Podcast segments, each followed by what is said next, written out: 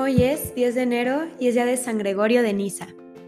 San Gregorio de Niza, a quien el séptimo concilio ecuménico y segundo de Nicea llamaron Padre de los Padres, era hermano de los santos Basilio el Grande, Pedro de Sebaste y de Macrina, e hijo de los santos Basilio y Emelia.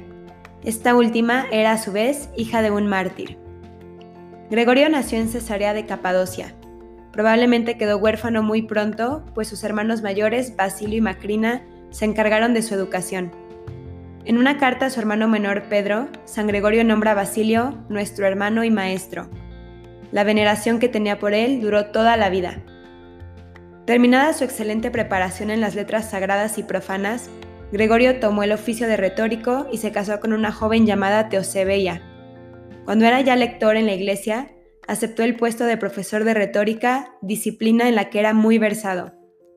Gregorio no encontró el cargo muy de su gusto, pues sus alumnos se interesaban más en las glorias militares que en las académicas. Un santo, San Gregorio de Nacianzano, le escribió una dura carta en la que le exhortaba a renunciar a ese infame honor.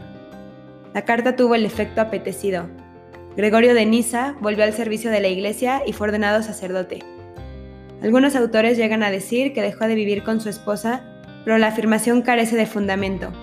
En aquella época, el celibato sacerdotal no era de precepto ni siquiera en la Iglesia de Occidente.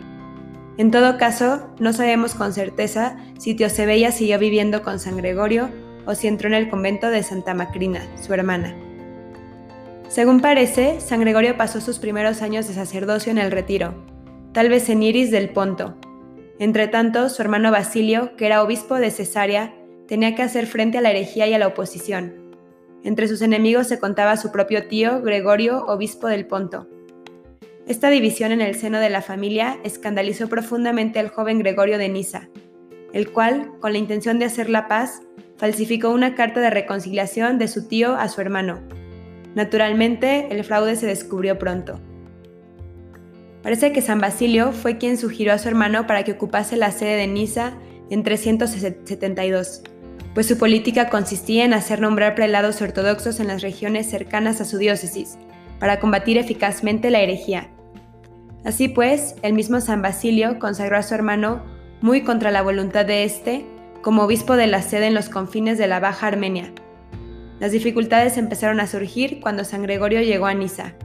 La ciudad estaba llena de arrianos y uno de los miembros de la corte del emperador había tratado de hacer que se nombrara obispo de la diócesis a un amigo suyo.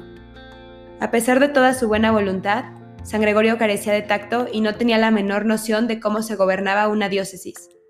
Con la intención de ayudar a su hermano, Basilio convocó un sínodo de obispos de la provincia de Ancira, pero como Gregorio no supo manejar a los delegados, el sínodo hizo más mal que bien a su hermano. Apoyado por los arrianos, el gobernador del Ponto convocó una reunión en la que un tal Filocarres acusó a San Gregorio de abuso de las propiedades de la iglesia y de irregularidad en su elección episcopal.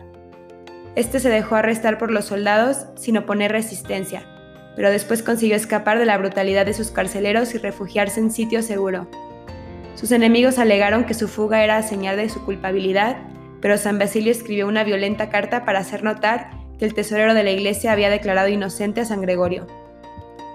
Años después, tras la muerte de San Basilio, la influencia de San Gregorio empezó a aumentar, lo mismo que su actividad. Asistió al concilio de Antioquía, convocado contra los errores de los melesianos. Los obispos ahí reunidos le enviaron a Palestina y Arabia con la misión de poner fin a los desórdenes que la herejía melesiana había provocado. San Gregorio ocupó un sitio muy destacado en el concilio ecuménico de Constantinopla en el año 381.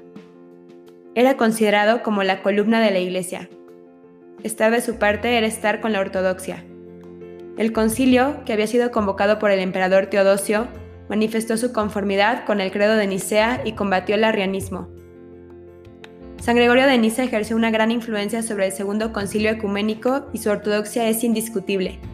Sus obras literarias, admirables por la elegancia del lenguaje, ofrecen una síntesis exacta de la fe cristiana y son particularmente interesantes por la mezcla de ideas ordinarias con especulaciones místicas y poéticas muy complicadas. Entre las numerosas obras del santo se destacan el discurso catequético o instrucción sobre la fe, dos libros contra el eunomio y Apolinar, que constituyen una fuente muy importante para el estudio de las doctrinas de esos dos herejes y muchos comentarios sobre la Sagrada Escritura. Entre las obras ascéticas hay que mencionar el libro sobre la virginidad y muchos sermones sobre la vida y la conducta del cristiano. Una frase conocida de este santo es, el objetivo de una vida virtuosa es llegar a ser semejante a Dios. San Gregorio de Niza fue un hombre con muchos problemas y algunas deficiencias que lo llevaron a malos entendidos y discusiones, pero también fue un hombre que buscó siempre la verdad y lo que hiciera mayor bien a la Iglesia y a sus fieles, atacando las herejías y consagrándose en cuerpo y alma a Dios.